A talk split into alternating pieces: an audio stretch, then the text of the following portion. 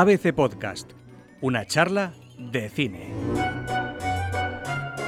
Fernando Muñoz, ¿qué tal? Bienvenido. ¿Qué tal, Diego? ¿Cómo ha ido la semana? Bueno, una semana cinéfila, aunque sin grandes estrenos, pero bueno, yo creo que hay alguna propuesta que puede interesar al público. Vamos a hablar también de un regreso en forma de precuela, hablamos de novedades, tenemos muchas cosas que contar en esta charla de cine. ¿Con qué sueña? Con mujeres guapas. Siempre me han gustado mucho las mujeres, sobre todo una a la que usted me recuerda. Me gusta ese gesto que acaba de hacer. Les plus belles années d'une vie. Celles que l'on n'a pas vues passer. Los años más bellos de una vida, dirigida por Claude Lelouch con Jean-Louis Trintignant y Anouk Caimé. Y empezamos la semana, Fer, con esta apuesta francesa que nos ha contado Andrea, que se aleja bastante de los tópicos de Hollywood que manejamos a primera hora en una charla de cine generalmente. Sí, es, un pequeño milagro casi, por decirlo así. Es habitual que, la película siempre destacada en la cartelera sea una superproducción de Hollywood o incluso un gran estreno español, pero creo que merece la pena destacar esta semana que no hay grandes títulos en cartelera, esta pequeña joya francesa. Eh, en realidad es una secuela también, pero es una secuela muy especial. Hace 53 años se estrenó Un hombre y una mujer, una película que arrasó en todo el mundo, que tuvo un gran éxito, que ganó el Oscar a Mejor Película Extranjera, una banda sonora inolvidable, estuvo también en los Globos de Oro. Y a partir de ahí es una película de, del año 66, una película francesa, pero que tampoco estaba dentro del movimiento de la Nouvelle Vague y sin embargo hizo un, hizo un ruido tremendo en todo el planeta, tuvo un gran impacto y ahora el director Claude Lelouch eh, ha reunido a, los protagonistas originales de esta historia de amor. 53 años después se reencuentran Jean-Louis Trintignant y Anouk Amé. Un reencuentro 50 años después, ¿qué, qué tiene de especial? Bueno, es, es, emocionante realmente esa escena que creo que hemos escuchado en el tráiler en la que Trintignant y Amé se encuentran eh, después de esos 53 años. Eh, él está en una residencia, tiene demen demencia senil, ella está todavía en una plenitud física eh, impresionante para la que tiene. Es verdad que ella era uno de los grandes rostros franceses y, y, mantiene esa belleza y esa luz que, que, transmitía la pantalla. Y esa escena rodada, nos contó el director que está rodada a, a, tiempo natural, es decir, dura casi 19 minutos y esos 19 minutos es lo que duró el, el, rodar esa escena, que es una cosa casi milagrosa en el cine. Y bueno, la verdad es que eh, la emoción que transmite es insuperable, yo creo, porque es, es una emoción verdadera. La película tiene muchos de estos pequeños milagros para empezar porque Trintignant, que es el protagonista, que era también uno de los grandes nombres del cine francés, anunció hace poco menos de un año que se retiraba, tiene cáncer y dice que estaba harto de la vida, de hecho dejó la medicación, anunció que dejó la medicación y después de eso le, convencieron para, le convenció el director para rodar esta película y bueno, pues está muy muy demacrado el pobre, apenas puede hablar, eh, prácticamente no tiene visión, o sea, no, tiene, no puede ver y aún así eh, todavía su personaje emociona. Ese es uno de los pequeños milagros. Otro es la manera tan peculiar o tan particular que tiene de rodar el director. Eh, toda la película se hizo en 10 días, que es una cosa prácticamente impensable en el cine actual. Como te contaba, esa escena de 19 minutos también se hace a tiempo natural. Y él es que es un director muy, muy particular porque pese a que nace con la Nouvelle Vague, le, le, no le echan, pero sí está un poco fuera de ese movimiento. Cuando gana el Oscar en Hollywood le hacen un montón de propuestas allí, él decide retirarse de, eso, de todo eso y, y, vuelve a Francia, hace, hace, el cine que quiere con muy poco dinero, con muy pocos medios. De hecho, su carrera ha sido muy prolífica en cuanto a títulos, pero no, no ha vuelto a tener un gran éxito como aquel. Y bueno, pero yo creo que aún así es una película que, que aprovechando eso, como decíamos al principio, que es una semana sin grandes títulos y sin grandes superproducciones, merece la pena centrarnos un poquito en, en, en, una historia mágica, casi milagrosa, como decíamos antes. Hemos venido aquí a hablar de Litus, ¿no? Supuestamente. Me gustaría compartir con vosotros una anécdota que creo que puede ser muy bonita. ¿Puedo? Claro, claro. El día que Litus se suicidó. Litus, dirigida por Dani de la Orden, con Marta Nieto, Alex García, Adrián Lastra, Miquel Fernández, Belén Cuesta y Kim Gutiérrez.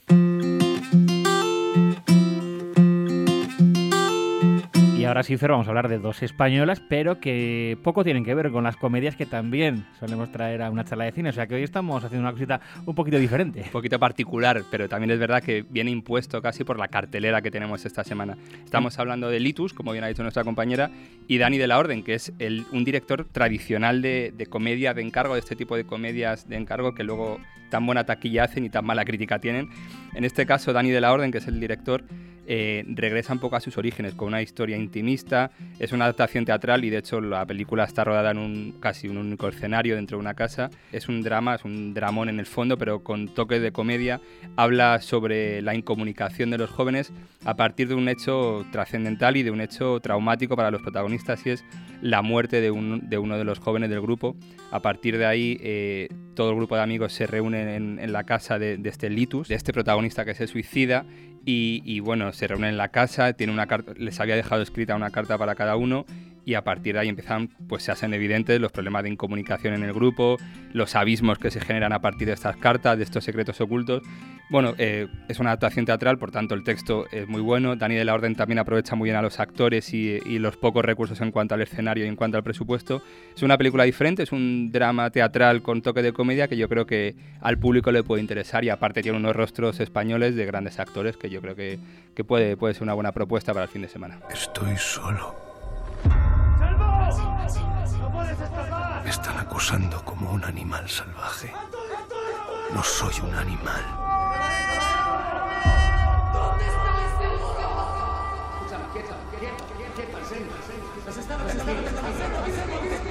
Me llamo Anselmo. Soy un maqui. Y estoy sordo. Sordo, dirigida por Alfonso Cortés Cabanillas, con Asier Echandía, Aitor Luna, Hugo Silva, Mariana Álvarez e Imanol Arias. Y en segundo lugar vamos con algo un poco más histórico y viajamos a la posguerra. Sí, sabes que tenemos el tópico de las comedias españolas. El tópico de la guerra civil. Y el tópico de la guerra civil, que se dice que se hace mucho cine sobre la guerra civil. No es tanto así, aunque sí que es verdad que hay cine de la guerra civil, porque es un, es un episodio de nuestra historia y los cineastas viajan mucho a él. En este caso, la película Sordo se va a la posguerra, pero es una posguerra bastante irreal, por decirlo así. Por supuesto, están, está el bando nacional, eh, están los maquis que han resistido tras la guerra civil y, que se mantienen aquí, que no saben si exiliarse o quedarse. Pero no es la típica película que todo el mundo tiene en la cabeza cuando se le dice la guerra civil y esas ideas que se te vienen a la cabeza. Está rodada además de manera muy espectacular, es muy visual, hace la caña Brothers, que tienen un, prestigio en cuanto a la forma de dirigir que, lo mantienen aquí en la película también. Tiene mucho de la estética del western, eh, de hecho parece más un western sobre una posguerra, que en este caso sabemos que es España, pero que si la viera un francés y no le, dices, no le ubicas el sitio tampoco tiene por qué saber qué ha ocurrido ahí. Y bueno, narra la historia de un maqui que en un, es esto la primera escena, no hacemos ningún spoiler, en, en, un acto de sabotaje explota la dinamita que viene defectuosa y se queda sordo y a partir de ahí pues en estos en estas acciones que hacía los maquis de supervivencia y boicot, bueno, pues tiene que huir de, lo, de la Guardia Civil que le persigue, tiene que enfrentarse a varias situaciones de la vida que, que, también tiene que llevar adelante. Y sobre todo aparece un personaje que, que no estaba en los cómics, porque esta película está basada en un cómic, que aparece como una superheroína en el sentido negativo, una antiheroína que viene a acabar con toda la resistencia republicana o de lo que queda de la República. Bueno, yo creo que sí, también es una propuesta diferente en cuanto al cine español, un western sobre la posguerra con aire del cómic en el que se basa, que creo que también deja un recuerdo grato al espectador. Claqueta y al pie. Otros estrenos de la cartelera.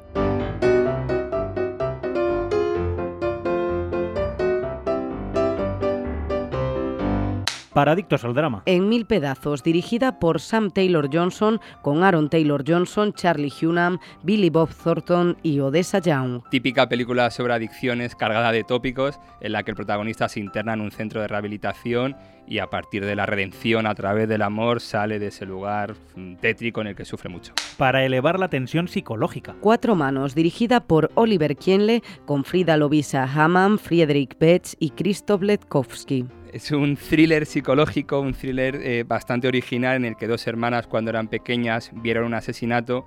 Eh, a partir de ahí tienen una serie de traumas y de terrores que se intensifican cuando ya en su edad adulta los acusados salen de la cárcel y tienen que enfrentarse a ellos. Una comedia políticamente incorrecta. ¿Qué hemos hecho para merecer esto? Dirigida por Eva Spreithofer con Caroline Peters, Chantal Sissenbacher y Simon Schwartz una comedia europea, su directora eh, se vuelca, se, transforma en la protagonista de su película, es una mujer eh, atea, liberal, eh, feminista, cuyo mayor miedo, según dice la película, es que su hija se convierta al Islam y por supuesto acaba pasando que se convierte al Islam. Y pese a este, esta premisa no es un drama para nada, es una comedia, tiene momentos surrealistas, momentos absurdos y un final en el que todos salimos bien parados. Para los amantes de la música. Aute, documental dirigido por Gaizka Urresti. Es un retrato del, del, propio Aute a través de sus compañeros y la gente que trabajó con él, de sus amigos, en el que da muestra de la importancia que ha tenido el cantautor en la, en la música española, en la industria española. Para los nostálgicos. Rambo Acorralado, dirigida por Ted Kotcheff con Sylvester Stallone, Richard Crenay y Brian Dennehy. ¿Qué decir de Rambo? Todo el mundo conoce al personaje, a este gran patriota americano. Eh, la película se ha restaurado en 4K, nunca se ha visto con tanta definición, tanta muerte y destrucción en la selva. Quiero que investigue un asesinato. La policía no nos permite investigar delitos de sangre. Lo sé, pero es que la policía ha dictaminado que se trató de un suicidio. Por lo tanto, no hay delito. Se llamaba Narciso Benavides. Tenía una sastrería en la calle Velázquez. ¿Y qué cree usted que pasó? Es evidente. Alguien le mató. Necesito a alguien de confianza que me eche una mano. Yo hago lo que tú me digas, aunque esté cagando. Cuando le preguntas a alguien por un muerto, lo importante no es lo que diga, sino lo que no te diga. Y antes de llegar a nuestro top, Fer, vamos a hablar un poco del crack de la nueva película de José Luis García, que se ha estrenado el tráiler esta semana. La película todavía no llega, pero llegará prontito. La película llegará el 4 de octubre y que es una tercera parte que a su vez es precuela. O sea, después del Crack 1 y del Crack 2 llega el Crack 0. Son los orígenes del investigador Areta, de Germán Areta. Eh, José Luis García cuenta, nos contaba hace no mucho una entrevista que hicimos, que fue la viuda de Alfredo Landa quien le insistió en hacer esta película. Él no quería porque él había anunciado prácticamente su retirada del 2012 dijo ya que no iba a volver a dirigir, pero claro, el tiempo pasa y... Cuando murió la mujer de Landa también, la, la hija de, de, de, Landa y su mujer... Eh, le volvió a recordar a García la historia, germinó en su cabeza la idea y poco tiempo después pues, decidió lanzarse a, contar estos orígenes de, de, este investigador, de este gran areta que en su época hizo Alfredo Landa y que ahora va a retomar el papel Carlos Santas. Todo el mundo recordará la película del 81, eh, la, los años convulsos, los años duros de la transición, un investigador con el gatillo fácil, duro, pues la idea va a seguir eh, mantener esa línea de, bueno, cómo llega eh, Areta a convertirse en el, en el, personaje que se convierte después. Eh, por supuesto veremos el Madrid típico de García, esa gran vía, esos cines Capitol, esos billares, por supuesto el, el ring de boxeo que, que, tanto, que tanto ama el propio García y se rueda en blanco y negro, es una película que llega en blanco y negro, es algo sorprendente porque las dos anteriores, que, que le continuarán en el tiempo, eh, son en color, pero bueno, también ha habido, un, eh, a nivel de presupuesto, es una producción bastante limitada, bastante pequeña, entonces García ha tenido que hacer ahí maravillas para paliar estos inconvenientes de la falta de presupuesto. Yo creo que hay ganas de verla, evidentemente no va a convertirse en, uno de los grandes clásicos de García, pero la gente que ya la ha visto, el propio Oti la ha visto, dice que no desmerece nada y que está a la altura de los, de los dos cracks. Y creo que eso ya es buena muestra de lo que ha hecho Garci, que no está nada mal para un hombre que decía que estaba retirado del cine. Hace más de 50 años ya lo decía Valle Inclán. En España solo se premia lo malo. Y es una costumbre muy arraigada. Y no va a cambiar nunca.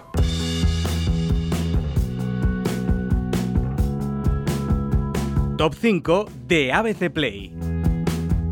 En quinta posición, Litus, la película de Dani de la Orden de la que hemos hablado antes, creo que es una buena propuesta para el fin de semana. Cuarto puesto. Chicos Buenos, la película que produce Seth Rogen, esta especie de secuela sobre super salidos, estos niños deslenguados. Estoy solo en esa guerra, pero ya está al final en esta guerra. Mitad de tabla, tercer puesto. Los años más bellos de una vida, la joya francesa de la que hemos hablado antes. Segunda posición. Quien ayer remata, la película de Paco Plaza y Luis Tosar, esta película sobre el narcotráfico gallego, pero bueno, que no es más que la excusa para contar una historia bastante más compleja y profunda, que es una gran propuesta del cine español de este año. Y que me gustó mucho, sobre todo los actores de reparto. Y se mantiene en primer puesto. Eras una vez en Hollywood, la película de Tarantino, la novena película de Tarantino. Voces discrepantes, hay gente que le gusta más, gente que le gusta menos, pero creo que no hay nada en cartelera de momento a la altura y así lo está demostrando. Y la semana que viene, Fer, más cine. La semana que viene volvemos con Brad Pitt, que estrena Atastra, uno de los estrenos más destacados del año. Una charla de cine. Un podcast de ABC con Fernando Muñoz, Andrea Carrasco y Diego Moreno.